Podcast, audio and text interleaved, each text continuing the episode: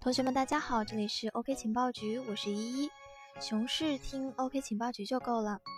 今天的节目分为两部分，第一部分是币圈的热点事件分析，第二部分则是行业科普。无论您是币圈小白还是资深人士，都会找到你想了解的币圈那点事儿。最近呢，IBO 的概念逐渐成蔓延之势。那么 IBO 到底是怎么回事呢？IBO 大家可能不熟悉，但是 ICO 相信大家都是知道的。不过看当下的政策和环境，ICO 怕是要凉凉了，暂时。想想上个月以太坊的暴跌，很大原因在于大户的恐慌砸盘，一一也是在以太坊上赔了不少的钱。痛定思痛啊，ICO 的弊端其实可见一斑。另外呢？ICO 是一个区块链项目首次发行代币时募集比特币、以太坊的行为。那项目方募集到一定数量的代币，囤够了钱，分分钟跑路，你也是管不住的呀。于是呢，人们就开始想，怎么样才能够管住募集来的这些代币？这个时候，IBO 的概念就提出来了。IBO 的全称是 Initial Bankroll Offering，它的玄机就在于这个 Bankroll。简单来讲呢，Bankroll 是一个协议，类似于缴纳准备金，只不过啊，这个准备金是 token，要有流通市值，缴纳之后便锁定在 Bankroll 的协议里。也就是说，如果项目方要发行 token，必须按照固定的比例抵押一定价值的另一种 token 作为准备金，然后呢，通过合约去实现 token 的发行和流通，而不再是通过人或者任何机构。而之前众筹到的资金则锁在了 Banco 协议里，可以接受到大家的监督。其实啊，这不是一个新概念，这个概念早在二战的时候就已经被提出来了。这又是怎么回事呢？是这样啊，英国的经济学家凯恩希望能够发行一种名叫 Banco 的货币，在他的设定里啊，Banco 的货币的锚定是黄金，充当黄金的等价物。但是当时啊，美国担心如果真的发行了这种货币，就会冲击到美元的地位，所以呢就加以抵制，这件事情也就不了了之了。可是这一个精神一直都在悄悄的流传。一个以色列的团队将 Banco 引入到区块链领域，把锚定黄金变成了锚定以太坊，用以太坊去充当保证金。要不是 ICO 的弊端实在太多，IBO 恐怕也一直是难见天日呢。IBO 的首次应用是在 EOS 的侧链项目 FIBOS。也许正是因为 IBO 这个新概念，FIBOS 在八月底主网上线之后，短短一周的时间就募集到了八十五万个 EOS，可以说也是星星闪耀，备受关注啊。甚至有人说，IBO 的出现将带动 EOS 的大涨，进而触发到下一轮牛市。但是，一觉得这样也实在有一点夸大其词了。我们还是静静的等待吧。凡事都有它的两面性，IBO 自然也有自己的弊端。在 IBO 的游戏里，一不小心啊，项目方就会变成绝对的主导者。目前呢，因为 IBO 还不太成熟，绝大部分的 IBO 合约都是由项目方自己发起的。所以，如果 Banner 合约项目方是自己写的这个项目的话，合约账户在项目方的手中，项目方也是可以随时选择转账跑路的。不过呢，尽管有弊端，我们还是要肯定一下 EOS 的创新能力的。EOS 一直是对标以太坊的，或者说啊，一直在对标以太坊去做一些补补修修，从而形成一种更加完善的系统。正如早些时候 EOS 为了避免以太坊形成大户专权而推出超级节点这个概念一样，只不过这一次他们还盯上了 ICO 的些许漏洞。最后，依旧上面讲到的。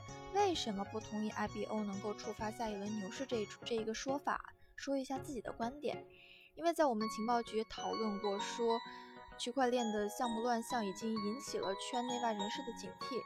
毕竟你这些玩法都是大同小异，不用说亲历被骗被割，就是多看看新闻，差不多也就是能够窥一斑而知全豹。投资者现在已经变得冷静了下来。所以在依依看来，能够触发下一轮熊市的，必将是一个实实在在能够让人感受到区块链优势的应用，也就是我们说的 DAPP。你可以通过一款 DAPP 去保护个人隐私，实现快速转账、获得 token 奖励等等的功能。正好说到币圈的牛市，我们昨天直播的主题就是下一轮牛市的推测和猜想啊。昨天是九哥在给大家做这个直播，也有很多的朋友在提问，直播将近有一个小时，整整的翻了一倍的时间。嗯，那今天的音频主题还是这个。原本露露也就是我们的情报局局长，还要求我换一个主题，但是经过再三思考呢，决定还是用这个。原因很简单，一个是觉得这个很重要，对于我们的听众来说，还有什么能比牛市更重要的？第二个是在昨天的音频中，我们主播九哥也答应大家会把直播的内容整理一下给到大家。需要在这里声明一下哈。以下呢只是我们的个人判断，不做成任何的投资建议。一，只希望大家能够用正确的心态和策略应对目前疲软的市场，在漫漫熊市当中把握节奏，坚持下去，一起见证未来的美好。我们先提一个问题啊，牛市什么时候来？之前呢，比特币的牛市出现过两次，分别在二零一三年和二零一七年。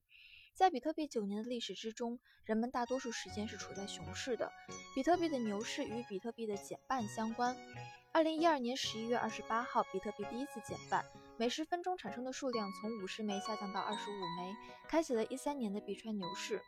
比特币的价格约从十一月二十八日的十二点一二美元，达到二零一三年的十一月三十日的一千一百六十三美元。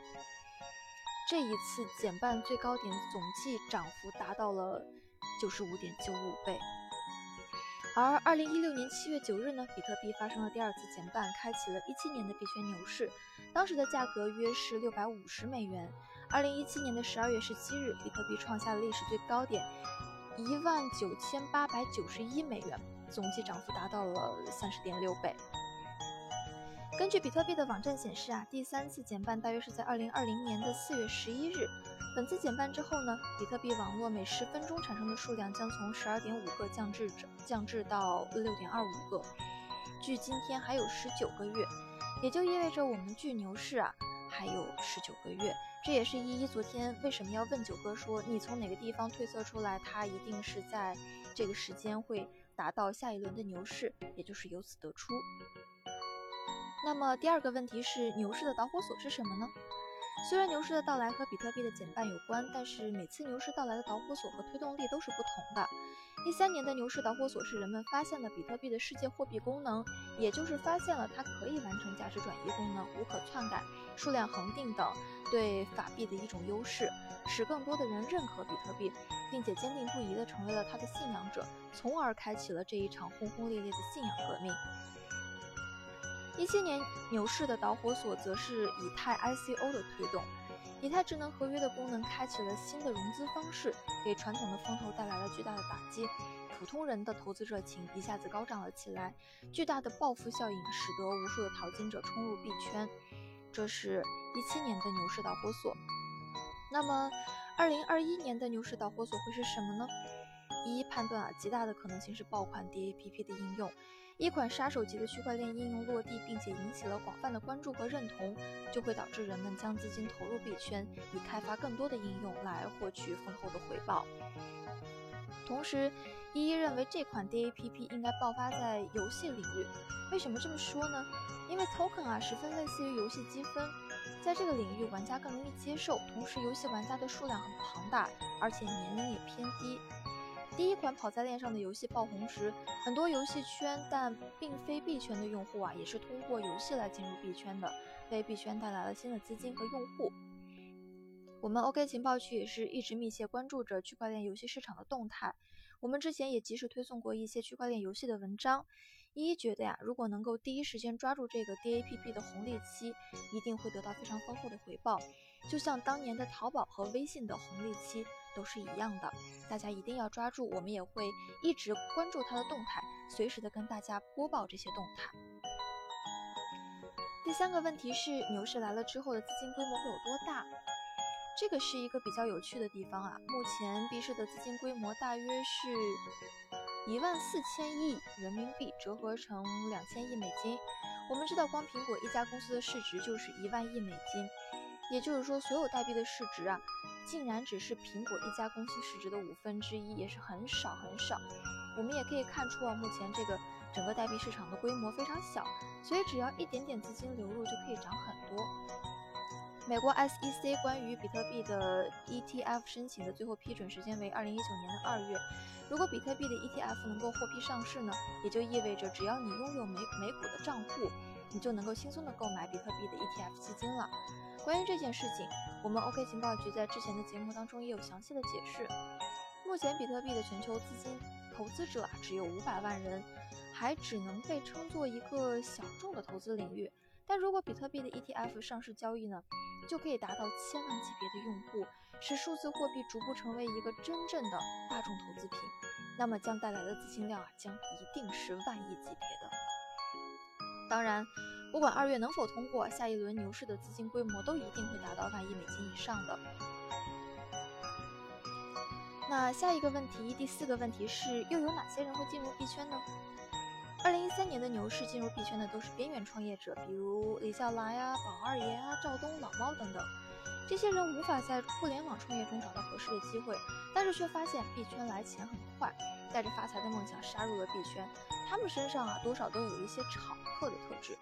二零一七年的牛市呢，进入币圈的是互联网创业的失败人以及部分的投资人，比如陈伟星、孙雨晨、王峰、蔡文胜、徐小平等。他们很多都是在互联网战场的失利者，但是也看到了币圈的机会。而上一轮进入牛市的人啊，已经成为了这轮的行业大佬。那么，二零二一年的牛市到来之时，会有哪些人进入币圈呢？啊，一的答案就很简单啦，全民进入，全民炒币，它的门槛一定会是越来越低的。第五个问题，目前熊市所处的阶段和未来熊市节奏的预测是怎样的呢？啊，一一认为啊，熊市可以分为三个阶段，就是初期、中期和末期。初期呢，很多投资者对是否进入了熊市这样一个概念还不确定，币价也会有比较大的波动。会出现几次明显的反弹，比如今年五月份那一波。而熊市的中期呢，熊市整体的格局就已经很明朗了，比特币的市值占比会明显增加，山寨币则会顺势狂跌，投资者的恐慌情绪会加剧，升幅跌幅较为常见，市场的底部会一次一次的被挑战，也就是目前的状态了。熊市的末期，很多投资者就已经离开了，熊市情绪非常的低迷，跌无可跌，甚至没有波澜，就是那样静静的往下滑着。大家已经不再谈论任何关于比特币的话题了。这个时候一定要不要被甩下车，这也是九哥一直跟依依讲的，不要被甩下车，一定要为下一次的牛市收集到更多的低下筹码才行。一一认为每一个阶段的时间大约是八个月，三个阶段呢刚好两年，目前正处于中期的开端位置。目前啊，我们还不建议大家抄底进场啊。明年三月份到十二月份呢，嗯，我们情报局是感觉是熊市的末期了，大家可以，嗯，这个时候呢，大举的进场捡带血的筹码。在熊市的中期和末期交接之际，投资机构会进行开会，准备提前布局。二零二零年的新年时已已始，新年的钟声将会伴着牛市的到来，熊市结束。嗯，第六个问题呢是熊市最佳的操作策略是什么？我们认为是定投。由于我们只做科普，不做具体的建议啊，所以定投的方案一一不向各位公布了。不懂得什么是定投的小小伙伴呢，请你们查阅相关的资料。一现在包括九哥，包括我们大家都已经在做这方面的一个资料，然后给自己做一些定投的方案。并不是很难，只是定投的话也是一个心理战术，希望大家一定要做好心理准备，然后呢，能够在定投的这个里面呢，就是有所布局，在熊市里面有所布局。好，我们再来说最后的一点，就是熊市生存法则。在这里啊，一一要说一下，绝大多数的项目是活不到下个牛市的，但是这并非是一件坏事，因为大浪淘沙总能够把金子留下。在二零一三年排名 TOP 二十的数字货币，还只剩下两个留在二零一七年的牛市中，就是比特币和莱特币，其他的基本都已经归零。与此同时，最好的投资机会往往也诞生在熊市之中。二零一七年最牛逼的几个项目，都是诞生在二零一四到二零一五的熊市期间，比如以太坊啊、EZC 啊、NEO 啊等。如果你目前就在币圈呢，比如一家交易所啊、媒体等区块链公司，熊市最好的策略是不要离开这个领域。无数的事实表明，曾经在熊市割肉离场的人，都会在下轮牛市中再次进场。因为心中不服啊。但是和上司一样，他们不会获得最好的收益。他们哪里有像我们这些度过熊市的人准备的时间要长，布局的要精密呢？最好的收益属于一直留在这个领域的人。这一句话一定是真的。如果你并非这个领域的人，只是普通的投资者，还是要根据建议您根据自己的资金量进行定投。相对于牛市的高点，目前市场已经跌了百分之八十，过市场已经到了低位。定投可以分散风险，这也是用钱投资的好方法，而且啊省心省力，也不用多想。好的，那今天的节目就到这里了，熊市听 OK 情报局就够了。我是依依，我们下次再见了。